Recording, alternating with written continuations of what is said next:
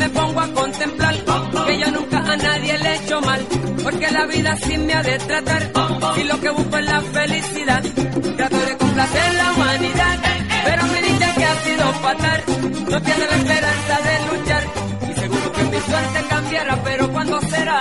Pronto llegará el día de mi suerte, desde antes de mi muerte, seguro que mi suerte cambiará. Bienvenido a Comunidad Itapadres Unidos, o CYT Unidos. Soy Cristian Pérez. Robo de salario es uno de los más grandes problemas para la comunidad latina. Y para entender un poco sobre que cómo gran es este problema, vamos a escuchar de Nadia Molina Molina, de Endelan, una red de jornaleros y jornaleras, quien ayuda a los trabajadores para mejorar ellos trabajos. Esta entrevista fue arreglado por Laura Lemos de Long Island Winds. Después, vamos a escuchar sobre lo que está pasando en migración por el trabajo de Jacqueline Saavedra, quien trabaja con Empire Justice. Este programa es posible con el apoyo de Long Island Federación de Labor, AFL-CIO, Fusco Bernstein Rada, los abogados de discapacidad y Labor Lines. Espero que disfruten el programa y ahora vamos a empezar. Buenos días, mi nombre es Laura Lemus, soy la coordinadora administrativa de Long Island Winds y esta mañana estoy con Nadia Marín Molina de Andalon. Nadia, gracias por estar con nosotros esta mañana. Si le gustaría introducir y eh, hablar un poco sobre lo que hace Andalon. Ok, buenos días, Laura. Yo estoy aquí por parte de la Red Nacional de Jornaleros y Jornaleras y en inglés es National Day Labor Organizing Network, por eso le dice Andalon, por los siglos en inglés. Y es una organización que trabaja a nivel nacional y tenemos 45 organizaciones miembros en diferentes partes del país. Cada organización tiene un componente que trabaja con jornaleros.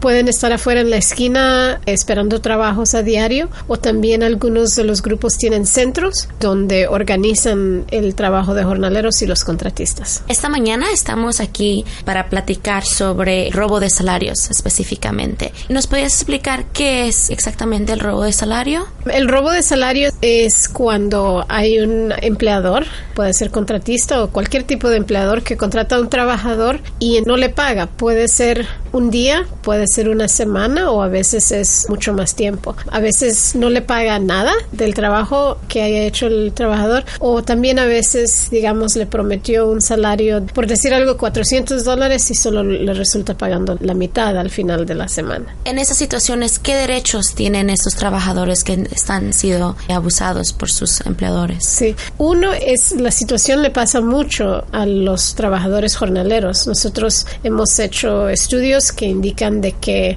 más o menos el 50% de los trabajadores jornaleros han tenido ese problema en el último año. Entonces es algo muy común, pero es algo bien importante que sepan los trabajadores que sí tienen derechos, documentado, indocumentado, lo que sea. Todos los trabajadores tienen derecho a que se le pague su trabajo, ¿verdad? Tiene el derecho de reclamar su pago puede ser el salario mínimo o también es el derecho a ser pagado la cantidad prometida. ¿Verdad? Por el, empleador, la cantidad que el empleador prometió pagarle. Si sale menos del salario mínimamente, el, el empleador tiene que pagar el salario mínimo. Y en esas situaciones, eh, ¿cuáles son los trabajadores que son más perjudicados por el robo de salario? Generalmente son las industrias donde hay muchos trabajadores de bajos ingresos, o sea, son bajos salarios de todos modos y también hay muchos trabajadores inmigrantes. Ya dijimos los jornaleros que generalmente trabajan en construcción, jardinería, pintura, mudanzas o ese tipo de trabajo y también los trabajadores de restaurantes, los trabajadores de fábricas. En lugares de trabajo que son un poquito más estables, lo que pasa más es de que les pagan una cantidad demasiado baja, ¿verdad? No, o no les pagan las horas extra. Entonces todo trabajador tiene derecho al salario mínimo, pero también que las horas después de 40 sean pagadas a tiempo y medio. Esas personas que son las más perjudicadas, ¿qué tipo de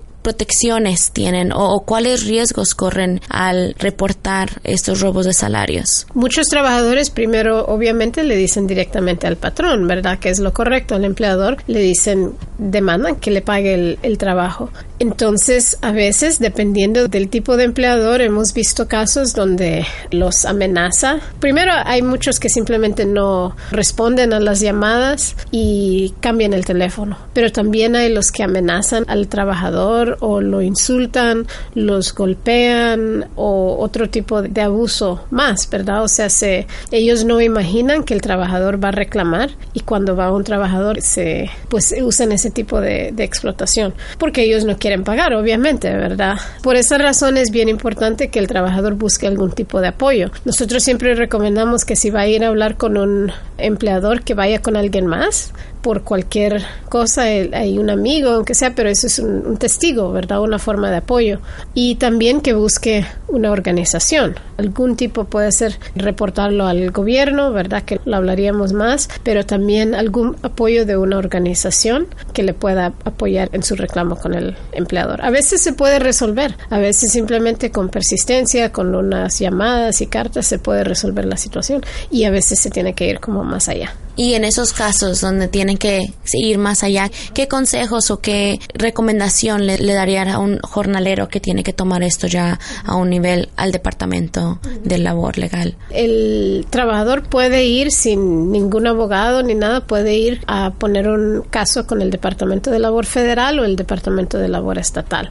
Y entonces cualquiera de, los dos, si va al departamento de labor federal, ellos tienen cierto tipo de jurisdicción, ¿verdad? Del tamaño del empleador, etc pero si no califica, entonces ellos le van a pasar la información del Departamento de Labor Estatal. Así que funciona, puede ir al, Departamento de Labor Federal y ver cómo es la respuesta de ellos. Ellos tomarían la información necesaria y de ahí ellos comienzan el, el caso. Lo importante para el trabajador saber es que debería, antes de tener el problema, mantener un récord de las horas trabajadas, de los días trabajados y cuánto fue pagado.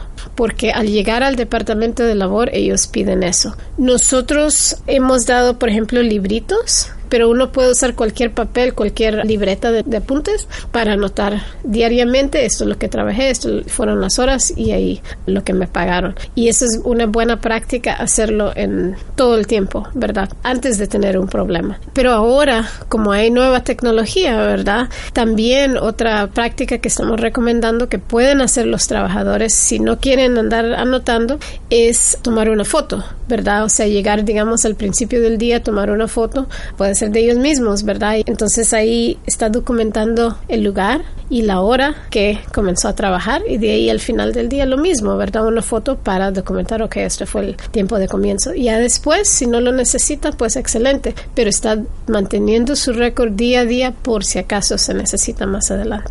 ¿Qué tan común es, es el robo de salario aquí en, en Long Island específicamente? Sabemos que es muy común. Lo que mencionaba de los jornaleros, que más de la mitad han tenido problemas de robo de salarios en el último año. Eso es algo que aplica en todo el país. O sea, eso es aquí en Long Island y en todo el país, más o menos ese es el promedio. Y como digo, esos solo son los jornaleros, o sea, todo el resto de la comunidad, trabajadores de restaurante, fábrica, trabajadoras de casa y otros lugares, todos también es muy común.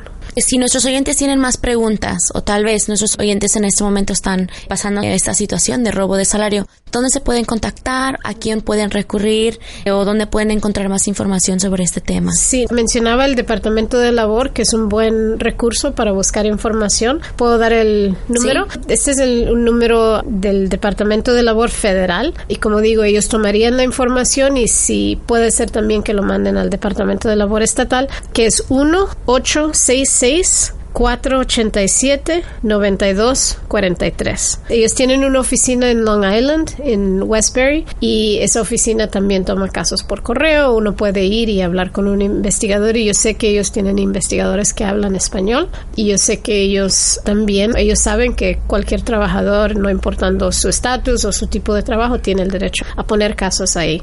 Como mencioné, también está el Departamento de Labor Estatal y ellos generalmente manejan casos más como un nivel más pequeño, es posible que también tendrían que ir ahí. Y para aquellos jornaleros que tal vez eh, estén un poco nerviosos o preocupados por el estatus de ellos, sean que estén aquí legal o no, ¿también tienen las mismas protecciones que cualquier otro jornalero?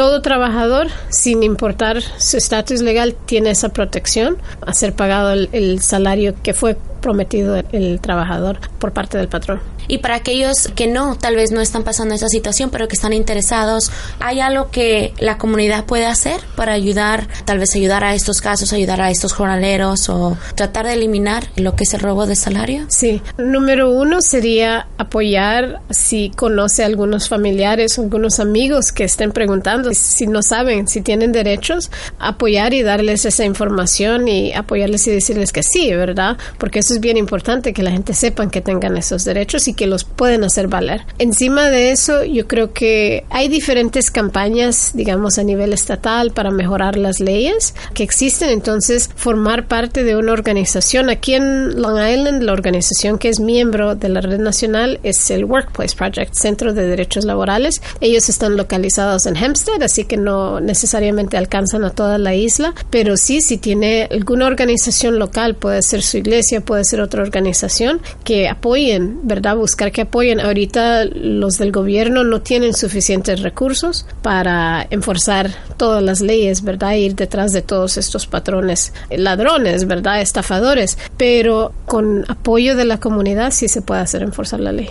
Muchísimas gracias por su tiempo, Nadia. Gracias a usted. Sí, es un tema muy importante, especialmente aquí en Long Island hay una cantidad de jornaleros y es muy importante que conozcan sus derechos y que conozcan sus derechos y que si están pasando esa situación de robo de salario, muy importante que se, sientan bien de que pueden y tienen esos derechos. Gracias por su trabajo en llevar esta información a la comunidad. Sí, muchas gracias y de esta fue Nadia María Molina de Andalon y muchísimas gracias.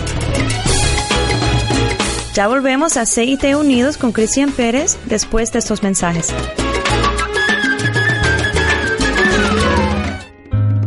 Tiene una discapacidad y no puede trabajar, pero la compañía de seguros está disputando su reclamo. Ellos no van a pagar tus beneficios. Necesita ayuda legal experta. Fusco, Bradenstein y Rada, los abogados de discapacidad. Llama a ellos para una consulta gratis sin obligación. Llama a 1-800-416-5454. Su sitio de web es www.fbrlaw.com. Fusco, Brandenstein y Rada, los abogados de discapacidad. El sabor latino. Con más música continua en breve. ¿Conoces tus derechos en el lugar donde trabajas? Miembros de uniones, conseguir el respeto en el trabajo y tienen más que 200.000 compañeros de uniones en Long Island que los respalde. Si su trabajo no ofrece los beneficios básicos como médico o vacación, tal vez necesita una unión. Para más información sobre unirse o formarse una unión, llama al Federación de Labor de Long Island al 631 348 1170. Los Uniones, la gente que inventó el fin de semana. Si trabajas en los Estados Unidos, tienes derechos y estás protegido bajo las leyes laborales, independiente de tu estado inmigratorio. Si crees no haber recibido el salario mínimo por hora o pago por horas extras, o necesitas más información sobre tus derechos, por favor comunícate con el Ministerio de Trabajo de los Estados Unidos llamando al 516-876-6350. 516-876-6350. Esta llamada es confidencial.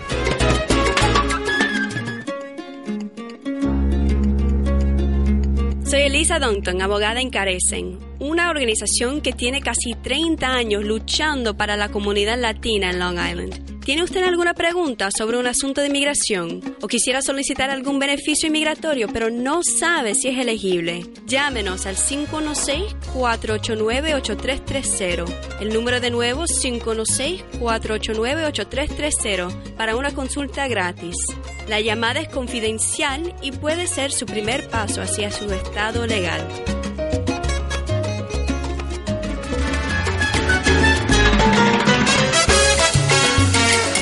Y ahora aquí es más de CIT Unidos con Cristian Pérez.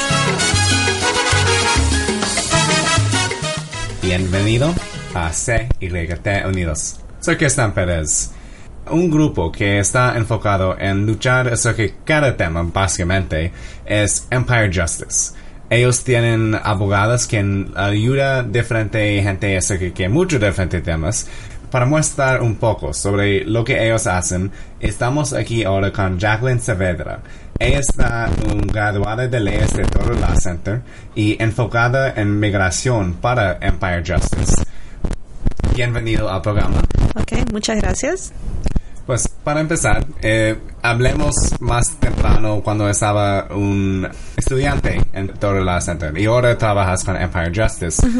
¿Qué es Empire Justice? Empire Justice es una organización que trabaja en, el estado de Nueva York y se dedica a defender los derechos de las personas en el estado de Nueva York que estén sufriendo de bajos recursos, que hayan sido desenfrancadas y ayuda en proveer servicios legales para mejorar la calidad de vida de todos los neoyorquinos. ¿Cómo empiezas tu trabajo con ellos? Empecé mi trabajo con ellos el pasado noviembre y llegué a este trabajo porque antes, al haberme graduado de law school, estaba trabajando y siendo voluntaria en CEPA Mujer y trabajando con ellos, empecé a colaborar un poco en el trabajo con Empire Justice Center. Entonces ahí ellos me fueron conociendo y ellos me ofrecieron esa posición una vez que estaba disponible. ¿Qué haces acerca de qué temas de inmigración? Bueno, el servicio que proveemos en Empire Justice Center es eh, proveemos servicios de inmigración para gente de bajos recursos aquí en Long Island y toda nuestra ayuda es gratuita. Y la ayuda que proveemos es ayudamos en visas U, en acción diferida para jóvenes, también en asilos, ofrecemos consultas gratuitas a gente que quiere saber que si es que es elegible para un beneficio de inmigración, ese tipo de cosas cuando alguien pregunta sobre ti en Empire Justice, ¿cuáles son algunos otros temas con que ayudas? Muchas veces cuando nos llega gente que necesita ayuda por inmigración, muchas veces eh, la ayuda que necesitan no solamente es por inmigración, también tienen otros problemas, ¿no? Por ejemplo, mucha gente tiene problemas de beneficios públicos o tiene preguntas sobre beneficios públicos o tiene otras cosas que les afectan. Entonces, en Empire Justice tenemos diferentes abogados que se dedican en diferentes áreas. Entonces, puedo hacer un referido, la misma organización, a otra persona que ayude en beneficios públicos si es que la persona lo necesita. De tu perspectiva, ¿cuáles son algunos de los más importantes temas específicamente en migración, lo que los, tus clientes preguntan acerca? Lamentablemente el estado del sistema migratorio es problemático, so mucha gente tiene muchas preguntas sobre qué pueden hacer o qué beneficios están disponibles para ellos. Algo que he encontrado últimamente son los casos de jóvenes que vienen solos aquí cruzando la frontera y que lamentablemente están en procesos de, de deportación. Esos son casos que he encontrado recientemente. Pero empezaste tu trabajo con Empire Justice en noviembre y viste básicamente cuando empezaste que el problema de los jóvenes sin padres en Long Island fue un problema. Y solo más reciente vimos que este es un problema que estamos hablando a nivel nacional. ¿Por qué estamos hablando acerca de este tema ahora cuando fue un problema antes? En realidad no sé por qué de repente ahora está en todas las noticias, ¿no? Creo que puede ser porque ahora el debate migratorio probablemente es lo que ha sacado a la luz este problema, pero creo que eso siempre ha sucedido, sino de que ahora ha salido a la luz más y hay toda una controversia sobre eso. Ahora estás casi una abogada, pero no hasta ahora. Eh, solo depende de un pocas cosas.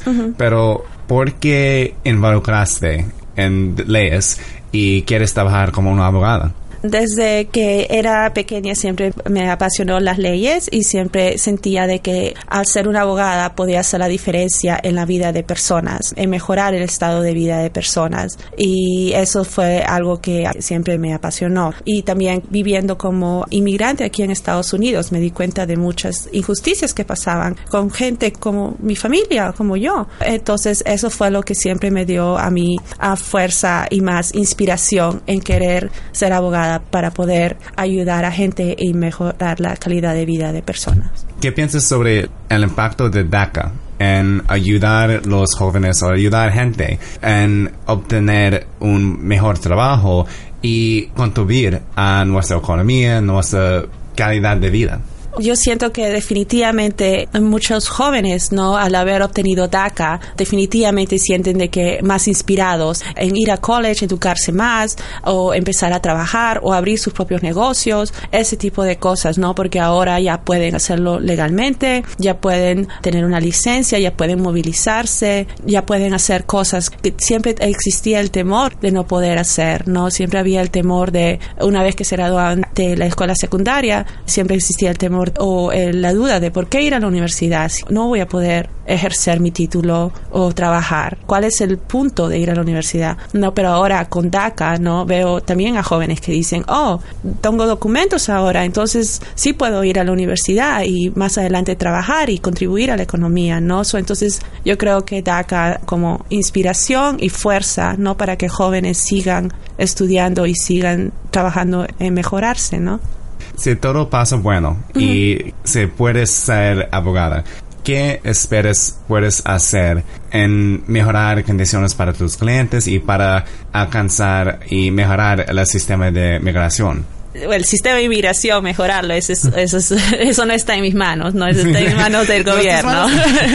Pero definitivamente podría directamente representar a clientes y ir a, la corte y ayudarlos. Por ejemplo, ir a corte de inmigración y poder representarlos en casos de deportación o en master here, en audiencias, ¿no? Y ese tipo de cosas. So, eso es algo que podría hacer. Empire Justice tiene oficinas aquí en Nueva York y está involucrado en luchar para los derechos de los clientes a nivel en los cortes y a nivel en legislación. ¿Y qué es el papel de los abogados en ayudar los clientes a nivel de legislación. Al hacer este trabajo y a lidiar directamente con miembros de la comunidad, ¿no? Uno se da cuenta de las cosas que les afectan, ¿no? De las leyes que les afecta. Entonces, muchas veces tenemos llamadas en Empire Justice donde hablamos de las cosas que afectan a miembros de la comunidad en el sentido de leyes, ¿no? En el sentido de leyes que están en pie. Entonces, ahí discutimos ah, las cosas que afectan localmente, estatalmente y las leyes que afectan a a, miembros de la comunidad localmente, estatalmente y federalmente. Entonces ahí hablamos en qué campañas existen y cómo podemos trabajar juntos o compartimos ideas del trabajo que estamos haciendo de defensa. También no solamente es el trabajo legal, pero muchas veces algunas de las personas que hacen trabajo legal o representación directa a clientes también trabajan haciendo advocacy o defensa de leyes para personas. ¿Tienes algunas últimas palabras que quieres decir así que, que migración y el trabajo lo que haces con Empire Justice por inmigración? Del trabajo que hago con Empire Justice Center no es solamente el trabajo directo con clientes, pero también otra cosa que hago es involucrarme en diferentes cosas que afectan a la comunidad, ¿no? Por ejemplo, trabajo con LILAC, los defensores del acceso al lenguaje de Long Island, ¿no? Entonces ahí también hago el trabajo con otros miembros de la coalición en darnos cuenta de las leyes o de cosas que afectan a personas con conocimiento de inglés limitado, ¿no? Y diferentes otras cosas que pueden afectar a miembros de la comunidad aquí en Long Island o en Nueva York. Y si alguien quiere más información acerca de Empire Justice, ¿dónde ellos deberían ir? Tenemos una página de internet que es www.empirejustice.org y pueden llamar a la oficina directamente y el número de la oficina es el 631 650 2306. Gracias otra vez. Hablemos con Jacqueline Saavedra, quien es una graduada de leyes de Toro Law Center y ella también está enfocado en migración para Empire Justice. Y gracias para tu tiempo. Ok, gracias a ti. Gracias por escuchar nuestro programa. Si tienes consejo para el programa, envía un email a citunidos.gmail.com o busca para nosotros en Facebook y Twitter. También puedes escuchar el programa en iTunes o en nuestro sitio de web en www.citunidos.com. Esta producción solo es posible por la ayuda de Long Island Federación de Labor, AFL-CIO, Fusco Brandon Enrada y Labor Lines. Gracias por quedar con nosotros y hasta la próxima.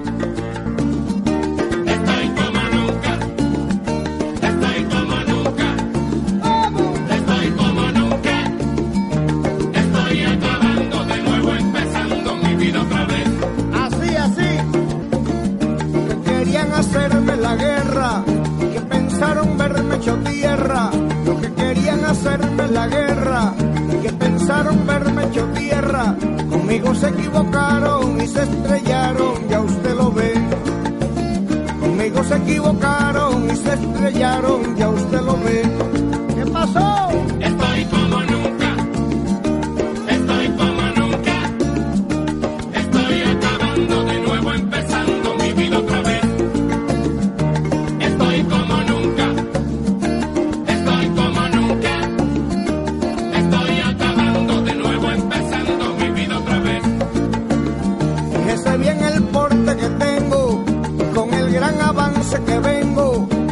Bien el porte que tengo y con el gran avance que vengo. Echando siempre adelante que es muy importante, ya usted lo ve. Echando siempre adelante que es muy importante, ya usted lo ve. ¡Camínalo! Estoy como nunca. ¿Cómo está? Estoy como nunca. Igual que yo. Estoy